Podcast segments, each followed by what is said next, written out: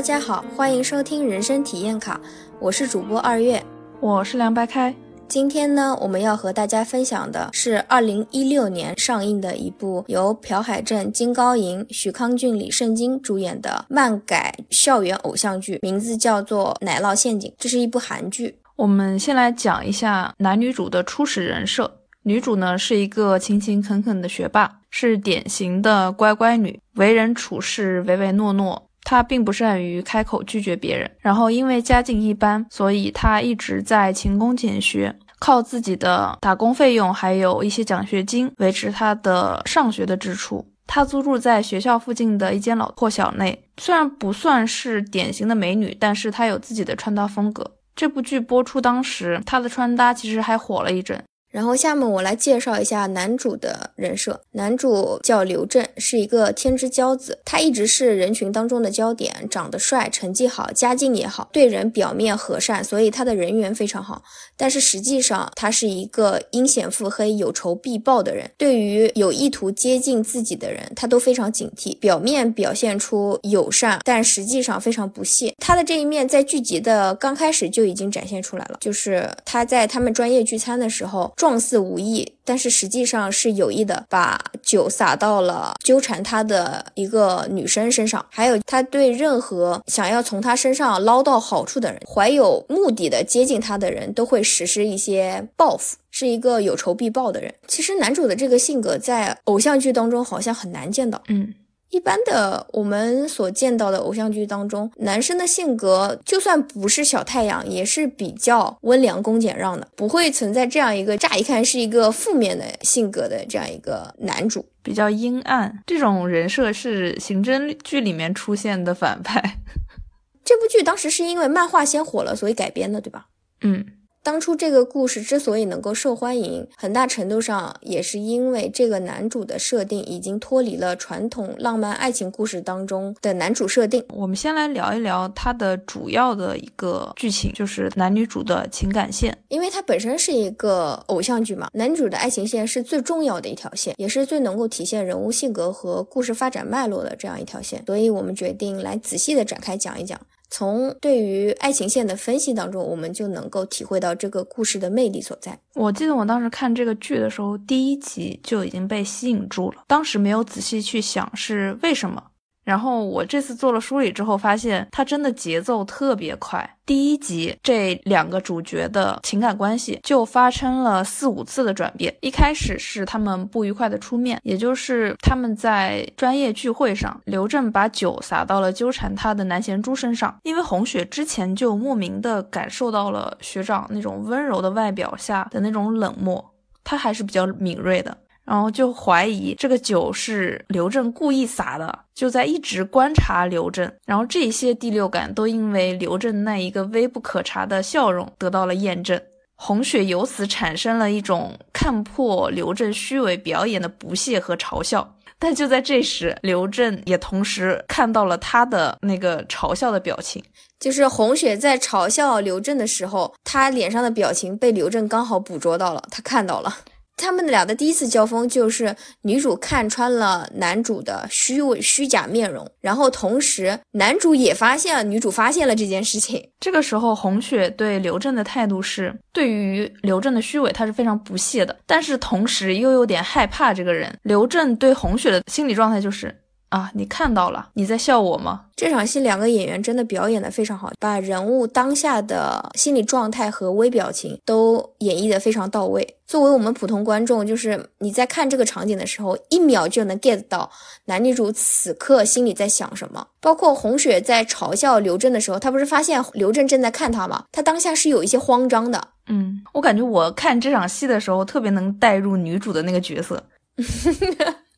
就是男主那个表情看得我发毛，嗯，对，然后剧情就推动到两个人正式结下梁子，正式成为一个敌对的状态。就是他们的专业前辈金尚哲被匿名举报贪污专业的活动费用，金尚哲就怀疑是红雪干的。而这时候刘正过来缓和了争吵的局面，但是言语中又认定这次事件是红雪举报的。当下红雪是非常生气的，就是刘正又表面做好人，实际上暗戳戳的想想要坐实红雪举报这件事情。对，所以红雪当时就有点气急了嘛，就反过来直接指认刘震也在现场，并且质疑是不是刘震干的这件事儿。这里看，其实红雪也不是那么完全的唯唯诺诺的这么一个状态，还是有一点反抗精神在的。我其实特别能理解红雪的当场反击，因为我在看那场戏的时候，我听到刘震那句话，我整个人也是特别的生气。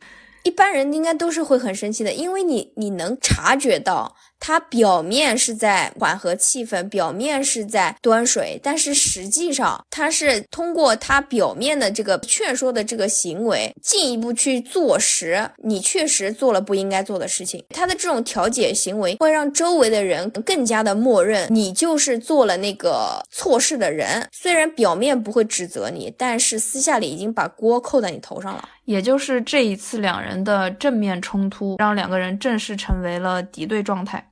后面呢，刘正就正式开始为难红雪。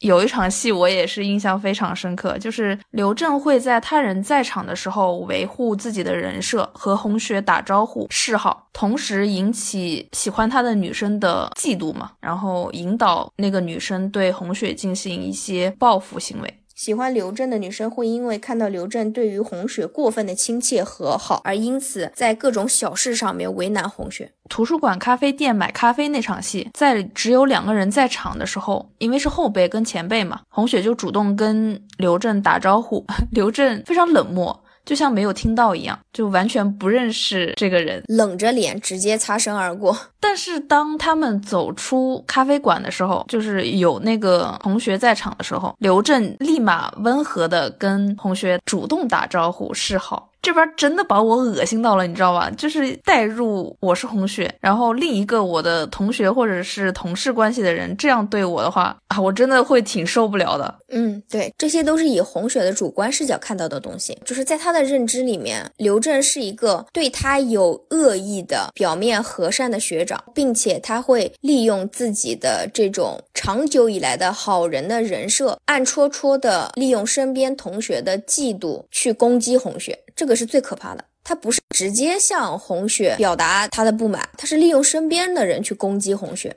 以上的几场戏都体现了刘正的阴险狡诈，然后红雪就因为刘正的这些折磨产生了休学的想法。但是就在这个时候，刘正的态度却突然转变了，开始努力的向红雪示好。红雪想休学的这件事情，不是被刘正知道了之后吗？忽然获得了学校的全额奖学金，这个奖学金呢是全专业的第一名才能够拿到的。以往状态下，这个奖学金是刘正的，今年却莫名其妙的滑到了红雪手里面。对，相当于红雪从刘正手上捡了漏，然后刘正开始不停的和红雪约饭，加上红雪因为自己的课被人退掉了。那件事情，这中间刘震的态度和这事情的真相都扑朔迷离，让红雪和观众都非常困惑，然后对事情的真相和男主的真实动机都产生了好奇。以上都是第一集的内容，第一集信息量好大呀，剧情发展超级快。嗯，我当时看到就是刘震突然对红雪示好的时候，我当时觉得这男的肯定没憋什么好屁，他肯定有一个巨大的阴谋等着红雪。对，我也觉得他在暗中筹谋些什么东西。后面在刘正的数次示好和帮助之下，其实红雪对刘正的态度就慢慢的由警戒、困惑和困扰，到了开始放下自己的戒心，去观察、去尝试了解刘正。剧情里的体现就是，红雪本来一开始一直是拒绝和刘正吃饭的，就是每次被约饭都会被吓到。然后非常抗拒，后面因为他冤枉了刘正退他课的事情嘛，这件事情的真相已经揭开了，就是红雪已经知道了刘正根本没有作案时间，就是刘正根本没有退他的课，所以红雪对于他之前那么信誓旦旦的认定刘 刘正退了他的课这件事情，他是抱有歉意的，所以反过来请刘正吃饭。对，在刘正的推动下，就是还是请刘正吃了饭。嗯，这之后呢，其实两个人就慢慢变得亲近了。对。其实，在这件事情之后，观众和红雪对于刘正的看法是有所改观的，就是他没有大家想象当中的那么坏。但是同时又发生了另外一件事情，这件事情的展开不是以红雪的视角展开的，而是以上帝视角。就是之前喜欢刘正的那个女生南珠贤，她偷偷使坏，在一个深夜让学校的醉汉去空无一人的教学楼里面去找红雪。南贤珠在这个时候又转头去向刘正求助，然后刘正当场就揭穿了南珠贤的阴谋，并且拒绝去帮助红雪。当时看到这边的时候，我们都会觉得刘正是真的非常的清醒又冷酷，但是同时又非常困惑，因为之前他跟红雪一起吃饭。相处当中展现出来的，他并不是一个坏人，但是对于一个自己已经主动示好的学妹遭遇危险的时候，不管这件事情发生的原因是什么，是不是别人故意使坏导致的，你作为一个不说朋友吧，就是认识的人，你也应该去帮忙的，对吧？尽力去阻止不好的事情发生，但是他却冷漠的拒绝了，他就不是一个正常人。对我们看到这边的时候，真的非常酷，我觉得他好奇怪啊。明明形象已经转好了，然后怎么私底下还是一个自私冷漠的状态？我看到这边的时候，我又会怀疑，就是刘震在洪水面前表现出来的那副天真、那副想要主动示好的友善模样，是不是装出来的？我真的对他有非常大的怀疑，他肯定在憋一个大招。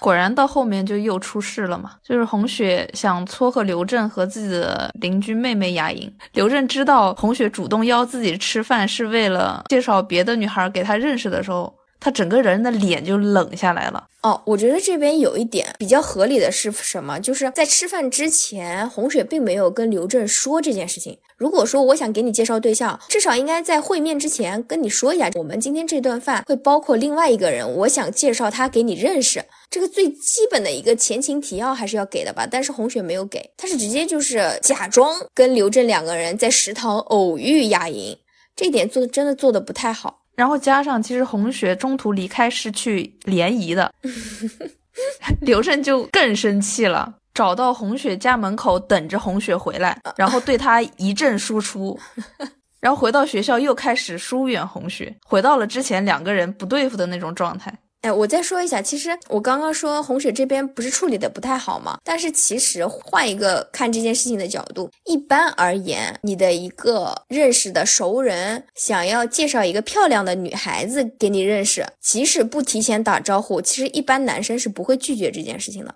并且不会对此反感了。嗯，这件事情上面，刘正不高兴的点在于，第一，他本身是有点喜欢红雪了才接近他的。我有好感的女孩子，他还主动的推别的女生给我认识，这一点我确实是会有点不开心的，对吧？其次，更大的原因就是在这件事情当中，刘正误以为红雪在之前的数次拒绝之后又主动接近自己，是因为他把自己当做一个性资源，想要将自己介绍给雅莹。嗯，是因为他觉得在两个人的相处过程当中，红雪一直是抱着利用自己的心态在和自己接近的，所以他非常非常的生气。是很少听到将男生视作性资源，是吧？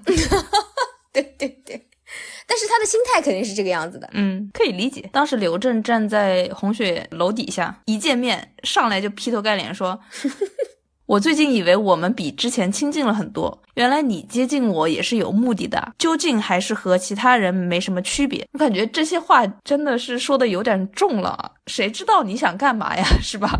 啊，对，在红学眼里真的被骂的莫名其妙。一方面确实是因为自己生气吃醋嘛，嗯，另一方面我觉得是因为之前的经历和本身的性格。他放大了红雪介绍人给他认识这件事情，也影射出了他内心深处的一些脆弱，就是他的情感需求嘛。其实，在这边就是故事当中的人物的过往和他们的三观已经悄悄的在透露给观众了。就是比如说刘正非常反感别人利用他这一点，嗯。他如此的敏感于这一点，就是因为他之前被利用的太多了，所以他才会对这个点特别的敏感。碰到自己有背叛感的时候，会下意识的把对方往这方面想。嗯，这个也为他后面解释他为什么虚伪嘛，做了一些铺垫，是因为他成长经历造成他的性格如此。嗯，其实到这边的时候，两个人的情感状态就已经较之前的那种敌对状态发生很大的变化了，甚至到后面发展成为互相喜欢了。这部剧真的是节奏太快了。我在整理这部剧的大纲的时候，前面几集密密麻麻一大堆。大家听我们俩的这期节目，应该也能意识到，就是凉白开主讲的情节内容是非常多的，是因为 他做功课做的特别细。是为什么呢？是因为我国庆在待在出租屋里面，闲的实在是没事儿做了，就坐在电脑面前看这个。哎，没办法，国庆没有买到回家的车票，只能这个样子。然后红雪就这件事情去找刘震道歉了。嗯，他认识到自己在这件事情当中做的有欠妥的地方，让刘正伤心了。而且红雪真的是一个丰满了同理心的女孩子，她非常容易理解对方。嗯，她有同理心这点，就算这里没有看出来，后面也能看出来，非常明显。嗯，红雪这一次道歉是主动请刘正吃饭，然后两个人和好。刘正在送红雪回家的时候，他在红雪那个楼底下就告白了。红雪稀里糊涂就答应了，两个人就正式在一起了。这场戏其实红雪的反应特别真实。刘正一开始告白的时候，红雪是特别堂皇的，嗯，对，一下子没反应过来。然后刘正说那就算了的时候，红雪又迅速的抓住了刘正的手。我感觉他的心理状态就是堂皇，但是又觉得拒绝学长很可惜。对对，是他当下就是这种状态。他后面跟刘震两个人谈心的时候，他也有说过，他说当场放弃就太可惜了。所以我觉得他这里并没有多喜欢刘正。嗯，对他只是觉得其实学长还不错，所以当下没有经过太多思考，他就他就答应了，相当于还是一个综合评分很高的一个对象。嗯，对。然后其实很多人看到这边的时候有点困惑的，就是两个人怎么就谈上恋爱了，就很奇怪。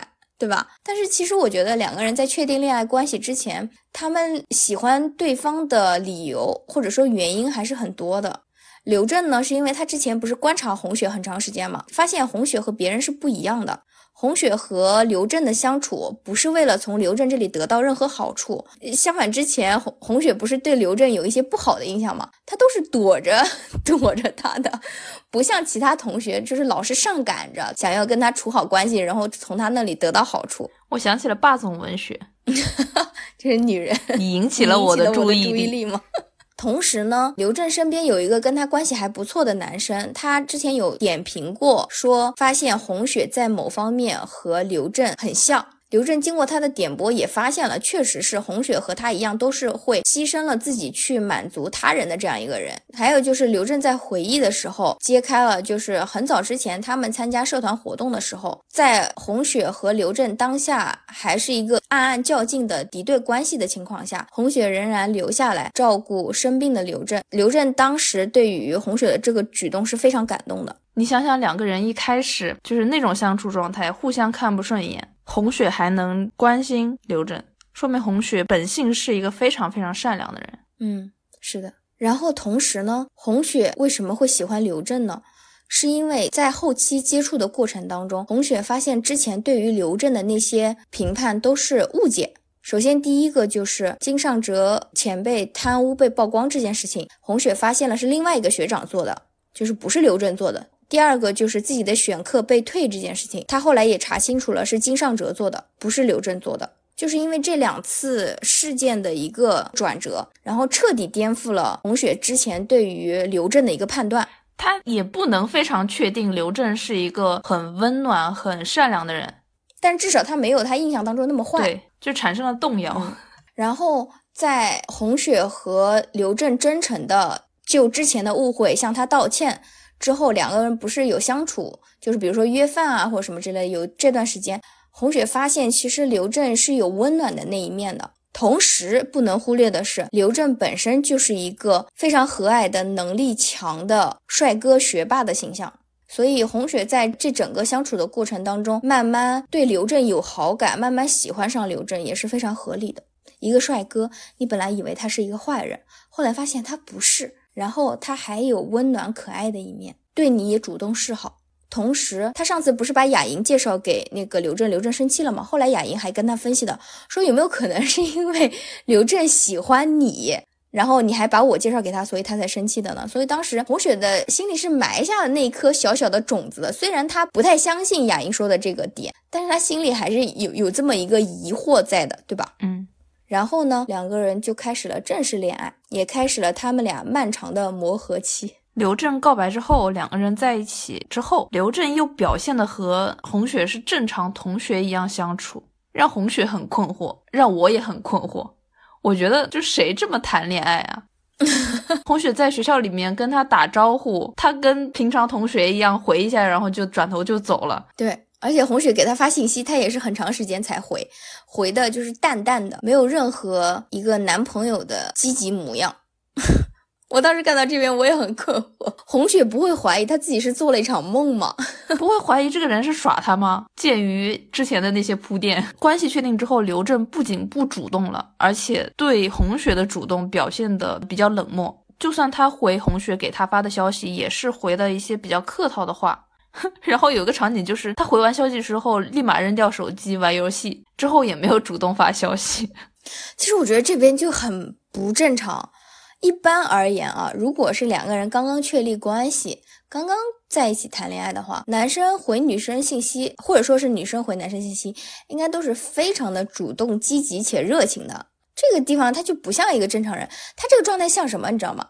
像两个人谈恋爱谈的太久了，已经没有激情了，对啊，才会赶紧回一个客套信息，然后继续自己的游戏。对啊，这边的剧情只能用他不是正常人这个来解释。对。我想不清楚他的脑回路是什么样子的，在当下这个反应，唉，其实这边呢，刘正就是有些爱无能嘛。我觉得唯一有可能的解释就是他，因为他从小是在高压的环境下长大的，他很少感受到来自父亲的爱，身边的人也基本上都是希望从他身上获利的，所以他在成长过程当中并没有习得去爱的能力，也不知道如何去关心别人，如何去表达自己的爱意。所以在红雪主动释放爱意的时候，他不知道该如何去回应。不对，不对，关键是他忙着打游戏呢，我就不想给他找借口了。他还是没有那么喜欢红雪那个时候。对，如果是他很认真的在回复信息，但他不知道该怎么回复，导致当下的回应比较僵硬的话，那可以用刚刚这一套来解释他的这个反应。但他当下是很急匆匆的回来之后，立立马去打游戏。那就没有办法，就是代表他的心思不在这这个事情上面，并不是他不会表达。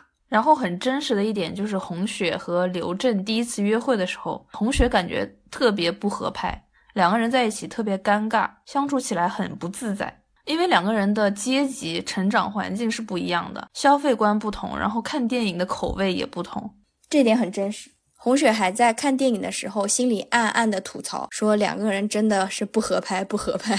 两个人到目前为止的情感发展还是停留在一个相对比较正常的，就是普通情侣相互适应、相互了解的一个阶段嘛。但是后面他们很快就迎来了两个人情感中的第一次危机，就是之前埋下的那个种子，就流浪汉事件。南珠贤告诉红雪说。流浪汉事件里面，刘正的态度是有多么的冷漠，是一个旁观没有去管的这么一个态度。加上之前男二也频繁提醒女主说刘正是一个表里不一的人。其实我当时看这场戏的时候，我还蛮喜欢红雪当下的回应的，就是红雪虽然心里有疑惑，但是她还是非常冷静的、逻辑清晰的回怼了南珠贤，揭穿了南珠贤主动承认流浪汉这件事情，他负有责任。只是想要挑起红雪对于刘正的怀疑，并满足南珠贤自己的情绪需求，而并不是因为他真的对于红雪抱有任何愧疚之心。他虽然没有完全相信南珠贤的话，但是心里同时又产生了一些怀疑。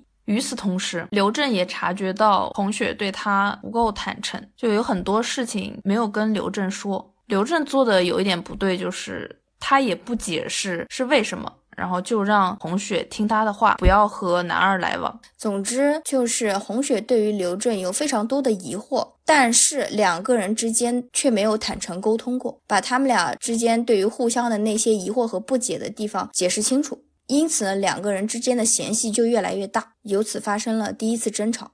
这次争吵和好的契机是外力推动的。是因为发生了一个紧急事件，刘震去找红雪的时候，就是他去找红雪，也没有让红雪知道，就站在他红雪那个楼底下等着。你有没有发现，就是这些偶像剧男主都好喜欢用笨办法呀？不能提前联系一下吗？不，都不张嘴。正巧遇上了保罗的爸爸，就是女主的那个闺蜜的爸爸，进了急救室。当时红雪正是手足无措的时候，刘正就提出要陪红雪一起去，要送红雪去医院。这边红雪就感觉刘正是非常可靠，是能够依赖的这么一个人。嗯，事情过去之后呢，两个人就心平气和的坐下来去沟通。互相解释，解除了彼此心中的一些疑惑。在这次沟通的时候呢，刘震说明了流浪汉事件发生的时候，自己虽然当时表面拒绝了南珠贤的请求，但是实际上他还是联系了学校的保安去救红雪，并且自己同时是在一旁观察，确认红雪被解救之后，他才离开的。这里也就说明了刘震其实没有观众想象当中的那么阴质、那么坏。这边也算是一个小反转吧，让观众对于刘震的印象加分了。对于男二就是白人浩的事呢，就是刘震虽然解释了，但是也只是说了个大概。红雪心里面还是有疑惑的，觉得这件事情是另有隐情，但还是决定就此翻篇。刘震这里好像还说了什么，以后不会这样了，什么也算是做出了一个承诺吧，就是对于他们俩之间的一个沟通方式的一个改进的一个承诺。红雪经过这一次事件就知道了，刘震他是不喜欢声张的人，就算被误解，在别人问他之前也不会主动去解释。经过了第一次的情感危机和和好，刘震和红雪经历了一段和普通情侣一样的甜蜜时光。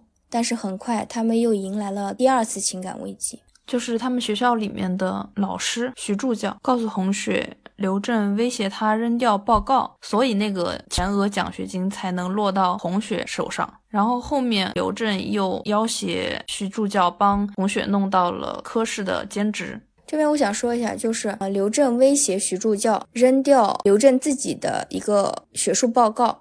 是因为徐助教有一个把柄在刘正手上，就是他有一次想偷刘正的钱，被刘正发现了，然后刘正就以揭发这件事情为要挟，让徐助教答应了这件事情。因为徐助教扔掉了刘正的学术报告，自己还因此遭受了一定的处罚和学生的嘲笑，所以其实这整个事情，徐助教是对刘正和。因此得意的红雪，他们两个人怀恨在心的。站在红雪的视角，她就是在什么都不知道的情况下，被徐助教劈头盖脸骂了一顿。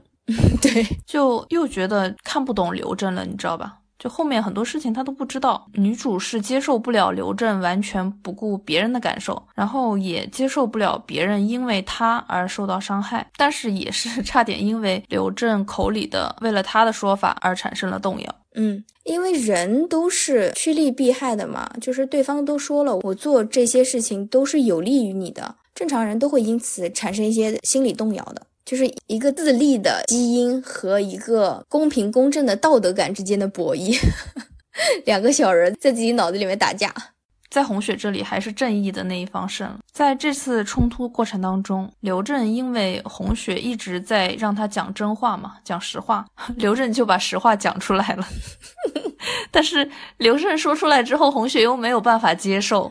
对，因为红雪没有办法接受刘正的那套价值观。站在刘正的角度，就是是你让我说实话，我才说的。但是我说了实话，你又接受不了，导致就两个人的关系更差。对呀，我按你说的做了，然后你回头还是要怪我。其实经过了这次事情之后，因为红雪让刘正坦诚，刘正坦诚了，但是结果是红雪非但没有因为刘正的坦诚而理解他，反而因此更加疏远了刘正。有了这次经验之后，后面刘正就更加害怕敞开心扉了，因为他害怕揭露自己的伤疤和阴暗面之后，红雪会更加不接受真实的自己，并且因此离开自己。我觉得站在刘正的角度，确实是还蛮残忍的。他一直害怕的都是自己的真实面貌会吓到红雪，但是红雪一直跟他说：“你要告诉我你真实的想法，你要给我看你真实的那一面，我们两个人才能一起走下去。”然后刘正这一次只是掀开了小小的一角，给他看一下真实的自己，就把红雪吓到了。这样刘正不是会更害怕吗？那我把我全部真实的自己展现给你看，那你不是要跑掉了吗？刘正还蛮可怜的。这第二次危机是怎么度过的呢？是红雪找刘正当面聊。红雪首先主动反思了自己的行为，说自己不应该听信助教的一面之词就朝刘正发火，因为他考虑到刘正这次并不是本着坏的意图去干这些事儿的。所以这次就不计较了，并且让刘正答应以后不会有这种事儿了。如果是关于红雪的事儿，要提前和红雪说。刘震在这里也是一口答应了。嗯，这边其实也算是两个人之间的一次有效沟通了，毕竟是通过他们自己沟通去解决了双方观念不一样这样一个问题，也对对方的价值观和一些道德标准有了更加清晰和明确的理解。知道对方的边界在哪里了。在这之后，之前一直骚扰红雪的变态同学吴英坤就和红雪说，他是在刘震的暗示下才去骚扰红雪的。啊，这边有个前提就是，呃，吴英坤骚扰红雪的事情已经是一个学期之前的事情了。当初红雪被骚扰的时候，是他跟刘正关系很不好的时候，两个人对于对方是陌生警戒的状态下发生的。然后已经经过很长一段时间了，当时骚扰他的这个变态同学消失了一段时间，中间，现在他又回来了。又重新来骚扰红雪，并且跟红雪说自己当初去纠缠红雪，是因为刘正跟他说红雪应该是喜欢他的，所以让他主动一点去接近红雪。也就是说，在吴英坤的眼中，自己去接近红雪是刘正怂恿的。吴英坤还跟红雪说，刘正怎么可能喜欢你？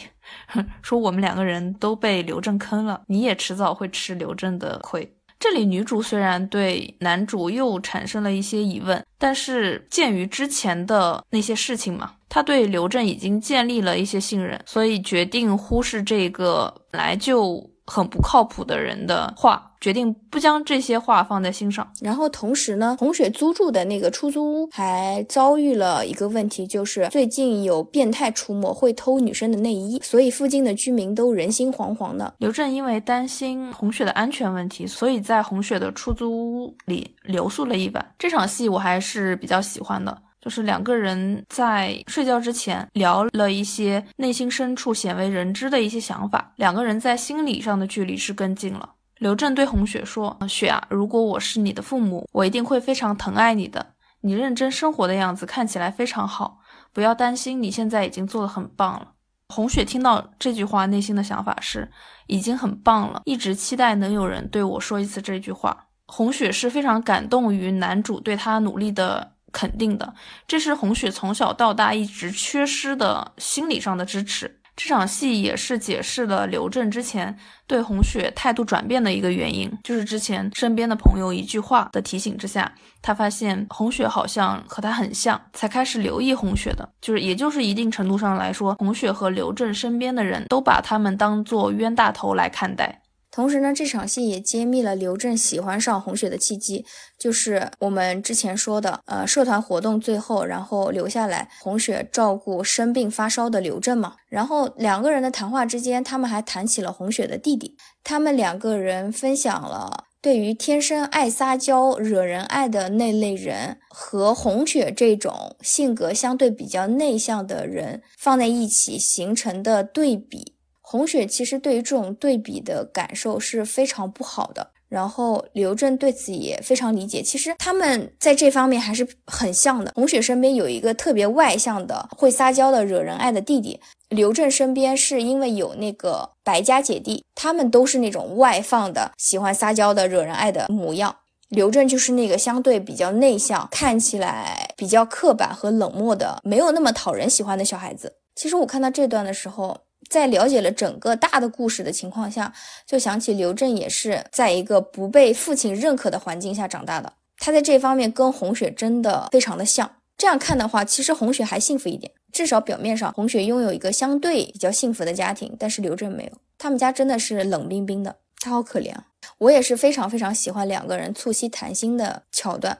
其实像这些情节，你可能觉得他们没有什么大的冲突，但是就是非常细腻的展现了两颗心是如何渐渐走近的，他们如何互相理解的。我觉得爱情的基础就是理解，就是彼此欣赏，互相支持。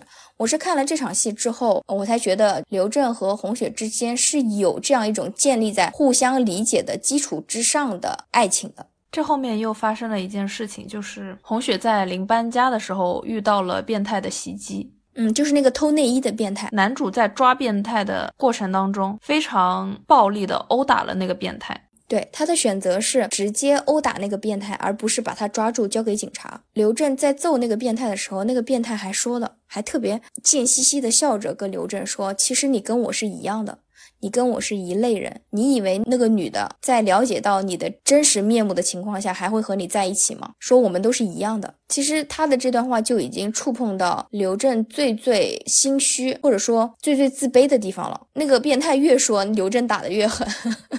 因为他说红雪在知道真面目之后就会离开刘震，这句话真的就是戳到了刘震最最担心、最最害怕的那一部分。女主不小心听到了刘震打变态的那个声音，就非常暴力，就是泄愤的那种状态。刘震当场是被吓到了的，非常害怕，拒绝了男主的触碰。但他在医院治疗之后，就是有点缓过来了嘛，主动去找男主，谢谢男主的帮忙。但和男主说，希望他以后不要做到那种地步。女主内心的想法是，她在努力劝自己，说刘正是因为自己所以才那么做的，所以没关系。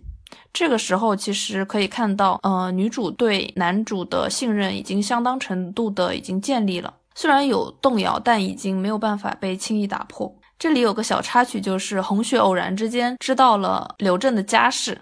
这边说一下，男主刘正是一个财阀二代，他们家这是真的真的非常非常有钱的那种财阀，并且他听到了刘正对于自己之后两三年的一个规划，心里是有落差感的，因为他发现刘正的未来规划当中并没有自己，但是他在之前的时候就已经开始期待他和刘正一起的未来了。我看到这里觉得还是就也都挺真实的吧，嗯。你在恋爱上头的时候，是会想要主动去规划和对方一起的未来人生的，并且对方不一定会跟你同步。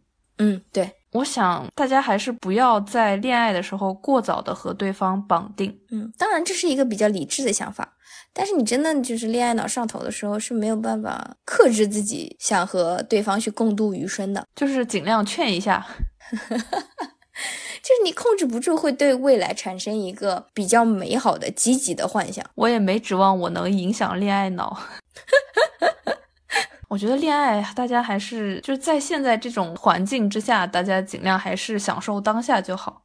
嗯。后面就到了女主的第三次信任危机，就是吴英坤那个变态同学给红雪看到了真实的证据，因为之前都是口头嘛，就是可信度比较低。但是这次吴英坤给红雪看的是他之前和刘正的聊天记录，红雪这次也没有就立马相信，而是积极去求证，努力让自己先别要乱想，先去问刘正。刘正当时的回答是让他确认了一部分事实的。但是他的理智又让他没有办法完全无脑的去信任刘正所说的话。其实红雪去跟刘正确认的是这个短信是不是刘正发的，然后刘正承认了。但是其实事实是后面教唆吴英坤去骚扰红雪的短信是白仁娜发的，不是刘正自己发的。但是他也承认了。我当时看到这边的时候，我觉得其实刘正应该说清楚当下发生的细节的，就是是白仁娜拿的他的手机去发的这个短信。只是当下的刘正因为比较讨厌红雪，所以没有阻止而已。但是后来我又想了想，如果刘正真的这样去辩解的话，听起来更像是为自己开脱找的借口。其实可以理解他的心态。这边需要说明的是，就是当时吴英坤骚扰红雪的事情，让红雪特别特别特别的困扰，困扰到想要休学的程度，就是危及到她的人身安全了，影响到她的日常的生活了，所以这件事情对她来说特别重要。当时对于红雪造成的伤害是非常之大的，所以其实红雪是没有办法立刻因为对于刘正的喜爱，让这件事情轻描淡写的过去的。红雪和刘正说，每次学长这样的时候，我都不知道要怎么办才好，不能理解学长。我是想走近你的，但是又无法靠近你。然后刘正对于这句话的反应是，让红雪慢慢来，他可以等。我想说，刘正你不要太离谱啊。红雪这个时候就特别敏锐啊，就是一针见血。红雪说：“我一个人努力就可以了吗？问题就解决了吗？”他一下子指出了问题所在。刘正一直在等着红雪去理解自己，就是他没有办法理解别人这件事情是他的一个本性嘛，所以可以理解他如果为红雪做出改变和妥协，其实是比较违背他的。本性的一件事情。嗯，后面又因为红雪看到了白仁和和刘震的比较亲密的照片，所以中间又掺杂了一些就是吃醋的那些情感。但是女主又没有去问男主。嗯，女主在这一点上非常不好，就是她内心有疑惑的时候，她不会当场去问男主，你知道吗？就是当你心中对对方有怀疑的时候，如果你一直憋着，你的那个怀疑的种子会越长越大的。你不如当下去解决这个疑问。刘正其实一直也知道女主没有什么事情都跟他说，虽然他已经好几次跟女主说，就是希望女主如果有什么事情、有什么烦恼需要帮忙的，都可以找他。但是由于女主的性格使然嘛，他怕麻烦刘正，所以都没说。可是刘正有什么资格要求女主这样呢？他也没有将自己的事情向女主和盘突出啊。嗯，这一次信任危机，其实我觉得和解的有点不清不楚的。这次两个人吵架，其实没有太多的实质性的磨合，就是因为发生了红雪离家出走的事情。在红雪非常孤苦无依的时候，正巧遇到了来家附近就这么站着的刘正。刘正当时因为跟红雪闹了矛盾，他非常的想红雪，但是他又不敢主动去联系红雪，他就自己偷偷的开车到红雪家附近，然后站在车边在那边徘徊，正好被 离家出走的红雪撞到了。然后两个人就奔向对方，他们俩在拥抱的过程当中，就好像之前的那些互相怨怼的、怀疑的那些情绪，都得到了短暂的释放。虽然之前引发争吵的那些事情没有得到真正意义上的解决，但是因为当下两个人都非常需要彼此，然后珍视彼此，珍视这份情感，所以这次信任危机就这么不清不楚的就过去了。我看的过程当中就觉得。就是这种情况，是不是在情侣吵架和和解的过程当中还是挺常见的？嗯，就我的个人的恋爱经历而言是这样的。有些时候你会因为当下自己的心里对于对方的那种需要感过于的强大，大到你可以忽略之前你们俩之间产生的一些矛盾。在那个需要得到对方抚慰的当下，仿佛之前的那些矛盾、争吵、那些焦灼的点都已经不重要了，因为当下只有对方能够舒缓你的那些需要亟待解决的情绪问题。其实这场戏之前还是铺垫了红雪对于两个人冷战这件事情是非常在意的，说明他真的非常看重这段关系。所以在他因为父母的重男轻女让他非常非常伤心的时候。刘正的这份关心对他来说就真的弥足珍贵，能够给他提供非常好的情绪支持。之前的那些吵架、那些冲突，基本上都是基于红雪对于刘正的信任危机嘛，基于红雪对于男主那些行为的不理解。但是第四次吵架 是因为男主应激了，刘震对红雪。和这份情感产生了危机感。这段戏可以好好的讲一讲。刘震和红雪在食堂吃饭，正好碰到了白仁浩和音乐教授。明明刘震跟红雪是一对儿嘛，嗯，他们俩的关系是更亲近的。但是红雪和白仁浩的互动又是非常亲密的，非常熟人，知道一些刘震不知道的事情。这些主要还是因为白仁浩在红雪家的那个面馆里面打工，嗯，所以他们说的很多是面馆，包括红雪父母的一些生活上的事情，嗯，他们俩那么熟悉的、亲密的互动，让刘正看了之后，感觉自己像一个局外人一样。勾起了他的童年回忆。以前他在家的时候也是那样的，因为他自己性格比较冷淡，常常会旁观白仁浩、白仁和两姐弟跟自己父亲的亲热互动，就应激了，就产生了一种自己珍视的情感可能又会被白仁浩夺走的危机感。这次红雪也是特别莫名其妙，就不知道刘正为什么突然生气了。嗯，对。但是他还是很主动的去找了刘震，他怀疑是他跟那个白仁浩就是还在持续的交往过程当中，所以让刘震不高兴了嘛。其实是不知道真实原因的。他给刘震打电话，想要主动的去沟通，但是刘震他一直不接电话，你知道吧？红雪没有办法，他就主动去找上门和刘震沟通，主动坦白，想要让刘震也说出自己内心的真实想法，但是刘震拒绝了。其实这是两个人之间最大的一个问题，就是童年的那些那些创伤是刘正的心结，也是他人格障碍形成的一个最重要的原因。他是很难去跟别人展示自己的伤口和阴暗面的。即使是非常亲近的人，就比如红雪，我觉得这个时候其实红雪在心理的亲密度上面，已经是刘正心理亲密度排行榜的第一位了。嗯，刘震在跟红雪谈恋爱之前，没有什么真正交心的亲密的朋友，他跟大家都是一个比较疏离的关系，包括跟自己的家人。嗯，对，都淡淡的。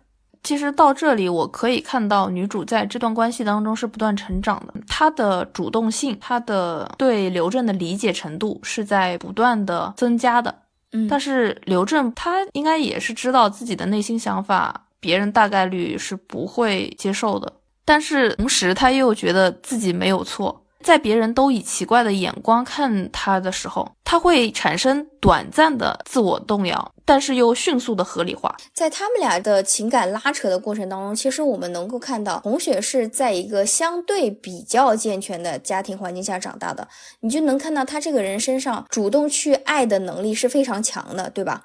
在两个人的情感关系当中，他一直非常努力的去主动理解对方，主动创造沟通的机会，但是。刘正就是一个反例，他是一直躲藏躲避的状态。每一次红雪竭尽努力之后，才能慢慢的撬开一点点小口子，然后刘正才能轻微的展示出一些自己的真实的那一面，阴暗的那一面。这次应激之后，他就完上完全把大门关上了。然后后面还发生了一个情节，就是男主刘震和男二白仁浩正面刚起来了，他们俩终于正面打了一架，然后两个人都负伤了嘛。我感觉都喜欢女主的男性角色，干架是一个特别常见的事情。但是我说实话，我作为一个女性，我觉得这个行为特别的幼稚。但是其实我感觉这个剧里面还比较真实，就是他们干架其实也不是单纯为了女主，是是因为他们俩之间的那些作为朋友的心结。更多的是因为这个，而不是因为同时喜欢一个女生。这后面红雪为刘震擦药嘛，刘震就和红雪解释了一些他和男二关系差的原因，就说了一些高中的事儿。红雪表示理解，并且给予了一些安慰。这个时候，男主就说自己害怕说出来，女主会离开自己。当刘震说出这个话的时候，红雪接下来就表白了，说自己是真的真的很喜欢刘正。刘正也说出了，就是他和红雪相处的这段时间，红雪对于他自己的一些影响。其实我看到这边的时候，我真的还蛮感动的。他们俩之间是真的敞开了心扉，并且真诚的表达了自己对对方的爱意。两个人终于解开心结了，并且结尾的时候约定了以后要彼此坦诚。这就是他们的第四次和好。嗯，这次和好其实两个人有了更深的了解嘛。我觉得也建立了更深的一个情感链接。这次之后，其实两个人的相处模式就有点转变了。刘正在红雪面前放得更开了，刘正会在平时斗嘴玩闹的时候说一些真心话，这才更像一个人，像一个恋爱中的人。红雪也更加主动的去理解刘正了。有一个情节就是红雪旁观了刘正整那个金尚哲。就旁观的时候就有怀疑刘正在做局，但是他没有介入。看到结果之后，印证了之前自己的想法。虽然心里还是有点别扭，但是还是接受了就刘正所做的这些事情。而且在刘正发现红雪一直在旁观的时候，他当下的反应是有点害怕的。但是红雪却主动上前拥抱了刘正。我看到这边的时候，我也非常感动。红雪是真的在慢慢的理解和靠近刘正。他不会厌恶和恐惧真正的刘正，他的这一路走来的理解和包容，给了刘正对于这段感情的安全感。我觉得他是真的是同理心特别强，所以他也能慢慢的让自己去对刘正产生一些同理心，对一个没不能产生同理心的人产生同理心。后面最后几集的那个情感线就先不在这说了，就是因为属于是狗尾续貂了。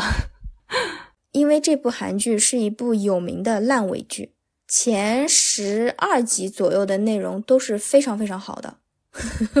天呐，总体而言呢，我们觉得这部偶像剧还是非常优秀的，因为从感情线就可以发现，他们男女主之间的情感关系是层层递进的。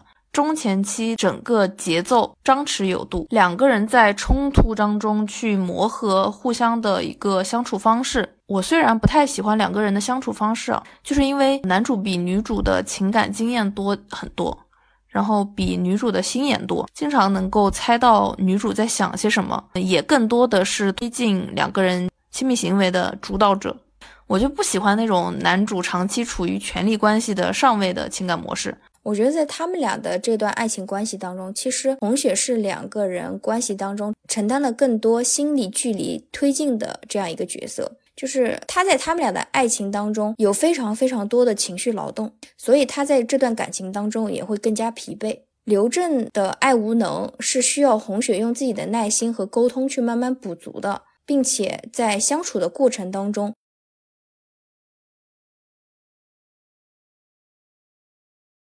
红雪教会了柳正如何正确的去爱一个人。其实我真的觉得，就是以我们俩的经验，我们真的看了非常多的偶像剧了，大家的主线都是来描写爱情的。但是真正把一对男女从陌生到慢慢互相接近、互相理解，甚至爱上对方的这整个过程当中所发生的那些矛盾纠缠、那些快乐，写得如此具体生动的剧是非常非常少见的。嗯，很多剧都是工业糖精。嗯，对，而且我觉得就是近几年工业糖精越来越多了。我没有办法看到女主爱上男主的过程，我也没没有办法看到男主爱上女主的心理历程。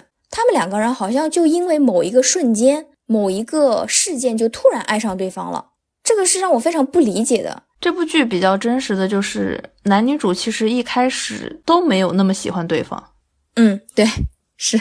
他们是在一次一次的彼此试探、彼此沟通、彼此理解的过程当中，当然这个过程当中会有一些小的摩擦，甚至会有三观的碰撞。但是也就是在这个摩擦的过程当中，他们更加了解彼此，更加理解对方，然后彼此建立信任，确认对方对自己的爱以及自己对对方的爱。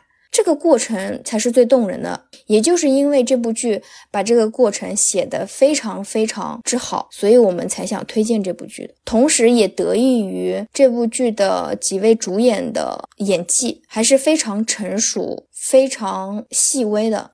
我们对于感情线这部分的讨论到这里基本上就结束了。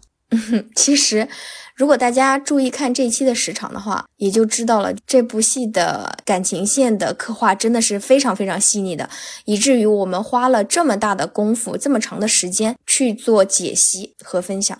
其实我们后面还有一些关于男女主人设以及他们各自成长线的讨论。除此以外，还想做一些男二角色的讨论，一些这部剧的群像塑造，还有结局的讨论。就是关于《奶酪陷阱》这部剧，我们会分上下两期来做。刚刚讲的这些是下期的内容。其实很难想象这部剧能分两集讲。嗯，我当时也是没有想到的。确实，因为它的那个剧情密度比较高。对感情线刻画的也是真的非常的精彩，所以我们才会 发现做起来量怎么这么大。大家在听完我们这一期之后，如果勾起了你们的一些回忆或者兴趣的话，可以去把这部剧再刷一遍，然后就可以听到我们的第二期了。如果你对于这部剧有什么其他的看法，也欢迎在评论区留言和我们一起分享。那么以上就是本期节目的全部内容，我们下期再见，再见。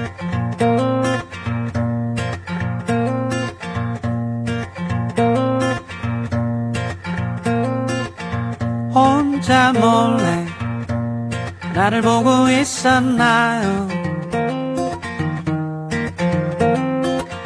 알 수 없는 그대 맘을 열어봐요. 다시 내 이름을 불러줘요. 비밀을 알고 싶담 또 불러봐요.